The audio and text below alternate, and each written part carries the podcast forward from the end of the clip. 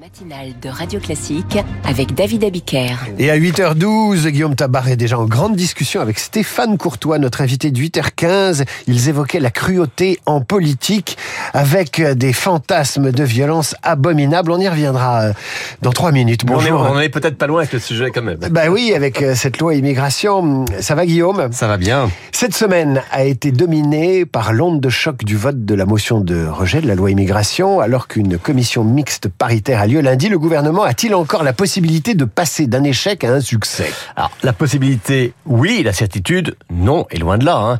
Tout va se jouer dimanche lors d'une ultime rencontre entre Elisabeth Borne et les dirigeants LR. Alors, on constate à tout le moins que les contacts ont repris. Euh, les réunions se sont multipliées cette semaine à Matignon et euh, si chacun affiche ses exigences ou rappelle ses lignes rouges, personne n'a claqué la porte et personne ne refuse par principe un compromis. Euh, la majorité ne veut pas entendre parler de suppression de l'AME, mais elle a compris qu'il fallait faire des concessions à la droite. Elle réclame toujours un référendum, mais sait que pour revendiquer d'avoir fait bouger le gouvernement, il faudra aussi faire un pas. Peut-on dire qu'Elisabeth Borne a repris la main dans cette séquence? Ben, clairement oui, hein, dans la mesure où l'échec de lundi, c'est en grande partie l'échec de la méthode Darmanin. Les dirigeants LR ne veulent plus négocier avec le ministre de l'Intérieur, mais acceptent de discuter avec la Première ministre. Euh, Emmanuel Macron aussi a eu des mots très durs envers la droite, alors que Borne, elle, a ciblé la compromission entre la gauche et le RN, mais a plutôt épargné LR. Et donc la méthode qu'elle met en avant, euh, eh bien, elle insiste sur l'écoute et le respect de tous. Euh, son pari politique, c'est que la seule gagnante d'un échec final du parcours de la loi serait Marine Le Pen, et qu'elle pense donc qu'il y a un intérêt commun de la majorité et de LR à ne pas lui offrir une victoire sur un plateau comme un beau cadeau de Noël.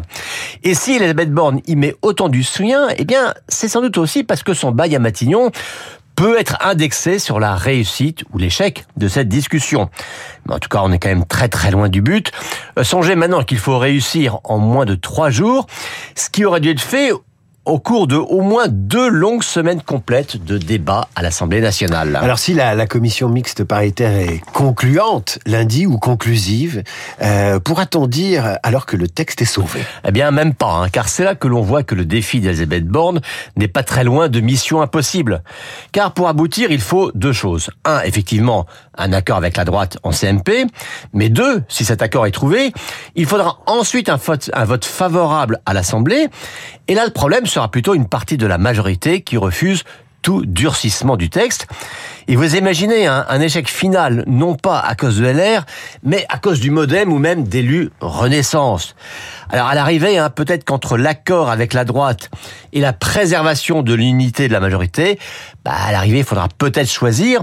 Et on peut penser qu'une crise de la majorité serait plus gênante encore pour Emmanuel Macron qu'un abandon de son texte. Alors on verra si, euh, si Macron euh, encore un peu de décide de ménager l'aile gauche de sa majorité à ce moment-là. À ce moment-là, l'éditorial de Guillaume Tabar a retrouvé en vidéo sur le Figaro.fr et en podcast sur l'appli Radio Classique. Tout de suite, je reçois l'historien Stéphane Courtois.